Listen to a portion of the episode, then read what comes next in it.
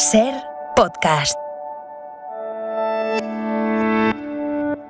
Esto es Acontece que no es poco, y yo soy Nieves con Costrina, la que te lo cuenta en cuanto te descuides. Cada fecha esconde grandes historias minúsculas, o no. A veces guarda pequeñas historias con mayúscula. Aquí te dejo escuchando una.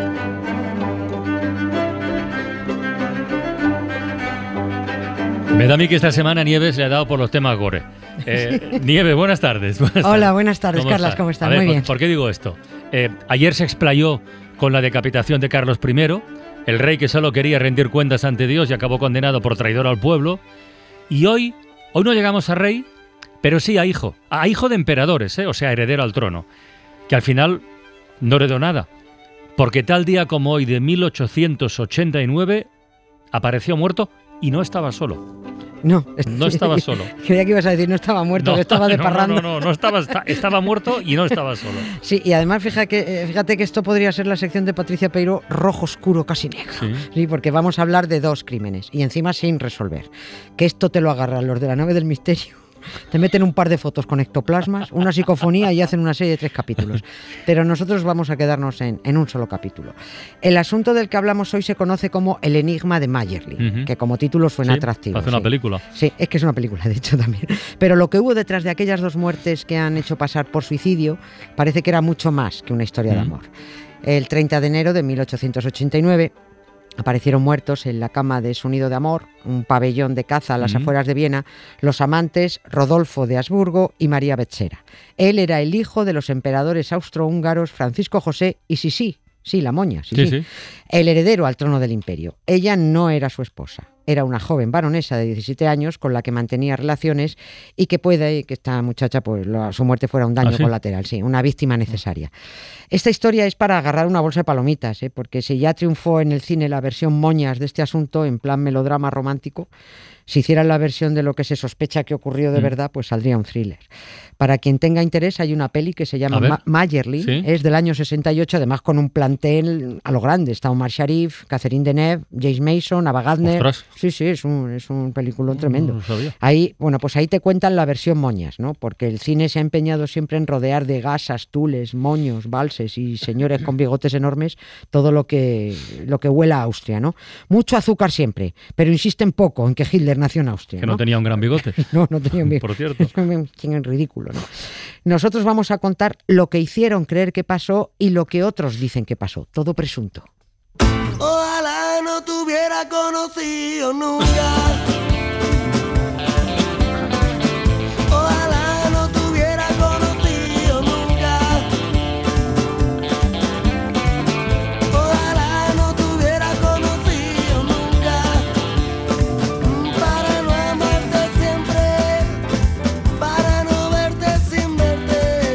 Ver, ¿de dónde partimos? ¿Dónde comenzamos? Eh, ¿El día que aparecieron los cadáveres o hay que poner un poquito de contexto? Hombre, antes? al menos hay que, hay que presentar a Rodolfo de Habsburgo, Sí. al- hijo de Sisi emperatriz, al heredero del imperio austrohúngaro, que era un tipo, un tipo complicado.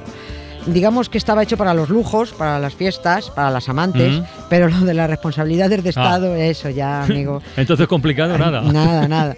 Los mandamientos, la moralidad que se le presumía como futuro emperador, eh, eso ya era otra historia, ¿no?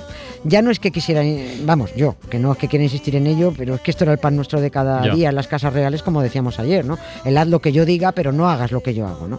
La única obligación con la que tragó Rodolfo fue con la de casarse, porque había que tener hijos y dar continuidad al negocio, ¿no? Pero lo demás eran drogas, fiestas, ocio, chicas, le daba la cocaína, la morfina, el alcohol. Joder, falta de Ah, nada. sí, no, no, faltaba de nada, ¿no? Y en una de estas juergas con chicas, el señor Rodolfo pilló una gonorrea. Contagió a su mujer. La mujer quedó estéril. Y como solo tenían una niña, esto complicó tremendamente la sucesión, porque en Austria-Hungría las niñas no heredaban trono.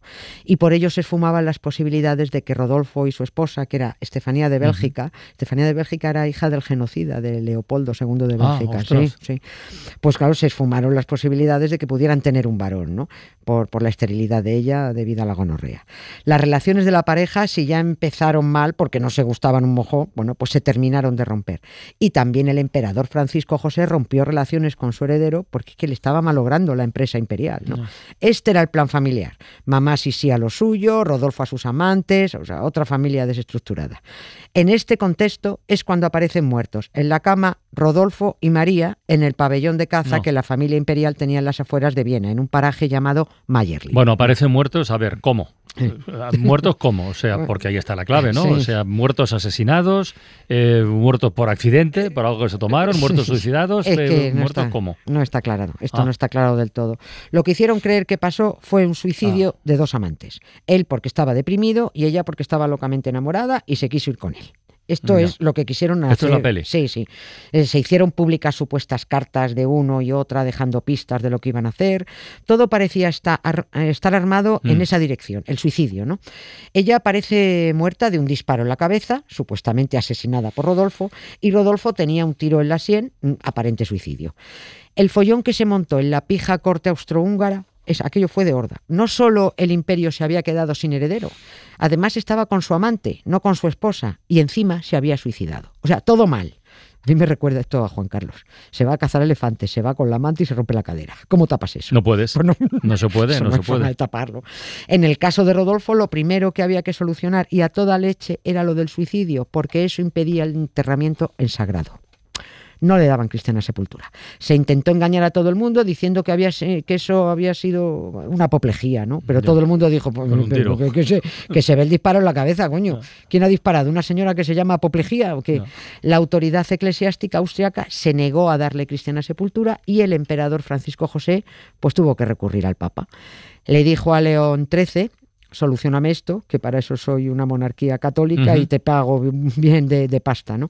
Y el Papa firmó una dispensa. Una or- dispensa. sí, sí, sí, una dispensa. Dispensa es un permiso, lo que nos daban cuando el, el cole no, no ha ido porque está enfermo. Pues una dispensa. Una dispensa. Es una autorización especial y tal, ¿no? ¿Y eso e- se paga? eh, eh, con este no. Ah. Tú sí, Vale, tú sí que vale, necesitas una dispensa mm, para casarte con una prima tuya, tú tienes Mm. que pagarlo. Pero estos no pagaban nada. Estos no soltaban nada.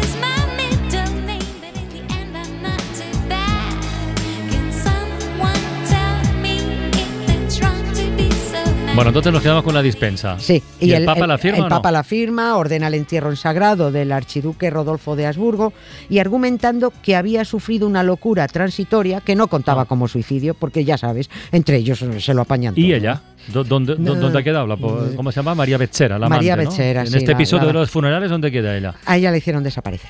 Así, tal cual. Sí, sí. Eh, como los padres no estaban cerca, avisaron a unos parientes para que la sacaran cuanto antes de Mayerlin, de noche, vestida y sentada en un carruaje, como si Ostras. estuviera viva. La vistieron, le pusieron un- el palo de una ¿Esto escoba. sale en la peli también? Esto no lo sé, no me acuerdo Ah. si sale en la peli. No, no, no, esto no sale en la peli. Pero le pusieron el palo de una escoba detrás para que, para que fuera tiesa, ¿no?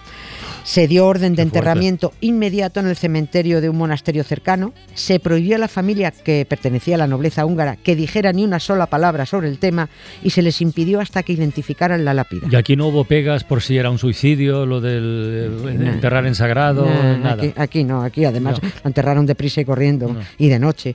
Por supuesto no se hizo autopsia de esta chica, ¿no? Y la autopsia que se le hizo a Rodolfo desapareció, porque había demasiadas contradicciones que según algunos testigos no encajaban con el suicidio por mucho disparo que tuviera Ya. en la cabeza. Había señales de lucha. También en la habitación, la habitación estaba demasiado revuelta. Al amante había que taparla, ya que no se había podido tapar el supuesto suicidio del archiduque.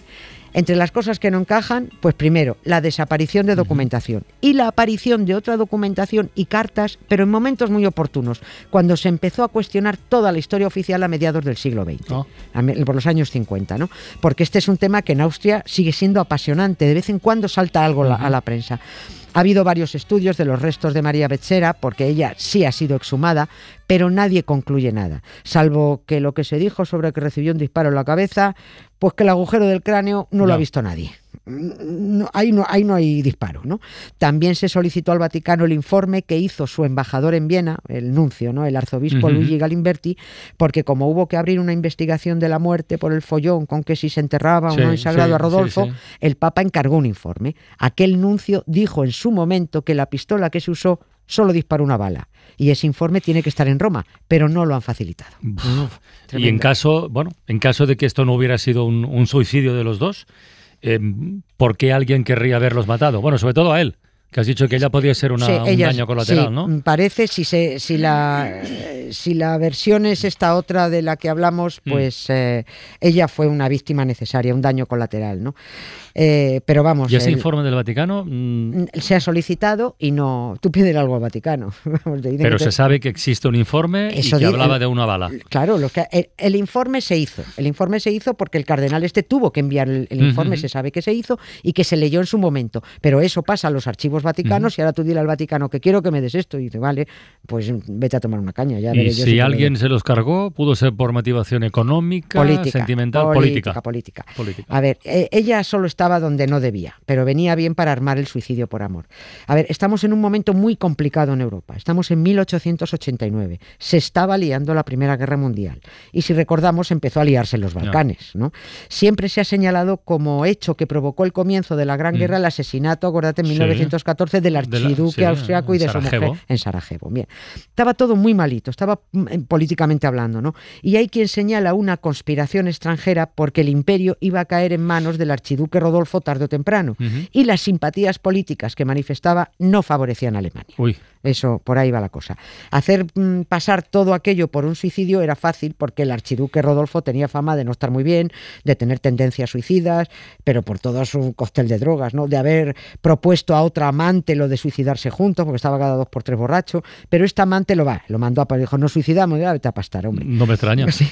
Es que todo dependía de lo que se hubiera metido en, en ese día, ¿no? Si iba puesto de morfina o de coca. Esta teoría del asesinato es la que vino a confirmar un miembro de la propia familia de los de los Habsburgo. ¿Ah, sí? Sí. Esto, esto fue muy, muy interesante, pero claro, esto es que esto es una cosa que te crees Ya. o no te crees, ¿no? Porque claro, pues es, es lo que dijo esta mujer. ¿Y eso cuándo fue? Eso fue en el 83. O sea, anteayer. Anteayer, Claro. sí, sí, sí. Eh, además, en un periódico existe, es el periódico austriaco Kronenzeitung, se Ujú. llama, y este periódico entrevistó a, a Cita de, de Borbón, Parma, que fue la última emperatriz austrohúngaro, casada con el que sustituyó a Rodolfo. Como se quedaron sin Sí, heredero, sí, pues sí, tuvieron que nombrar a otro, que era un sobrino nieto de, de, de Sisi emperatriz y del otro, y, y esta Cita de Borbón Parma, que murió muy mayor, era la, era la, la emperatriz. Bueno, ¿Cómo pues esta mujer ¿No te pierdes en los árboles genealógicos de esta gente? no me apasionan tanto Oh, ya, que no me pierden. Bueno, me, me cuesta seguirte. pues esta, esta mujer le confirmó al periódico que el asesinato del archiduque Rodolfo fue consecuencia efectivamente de un complot y que de eso estaban perfectamente informados tanto el emperador Francisco José I como Sisi. Pero es que, claro, hasta aquí, es que no hay mucho más que rascar. Como digo, te lo crees o no te lo crees. Eh, y, todo sigue siendo, como decía Rajoy, presunto. Pre- todo presunto. Te va a tener razón este hombre al final en algo. El enigma de Mayerlin sigue siendo, como su propio nombre indica, un enigma.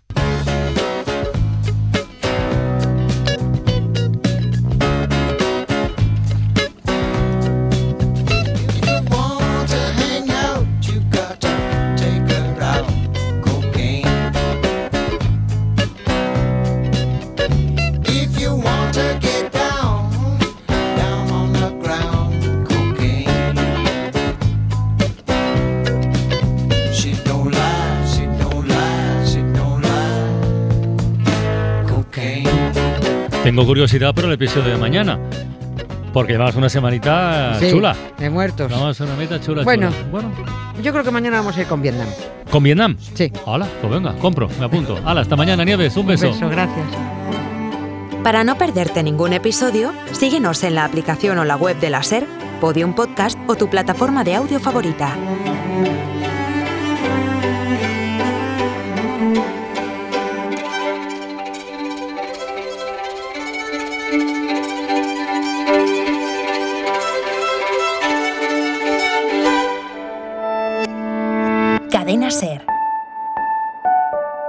La radio.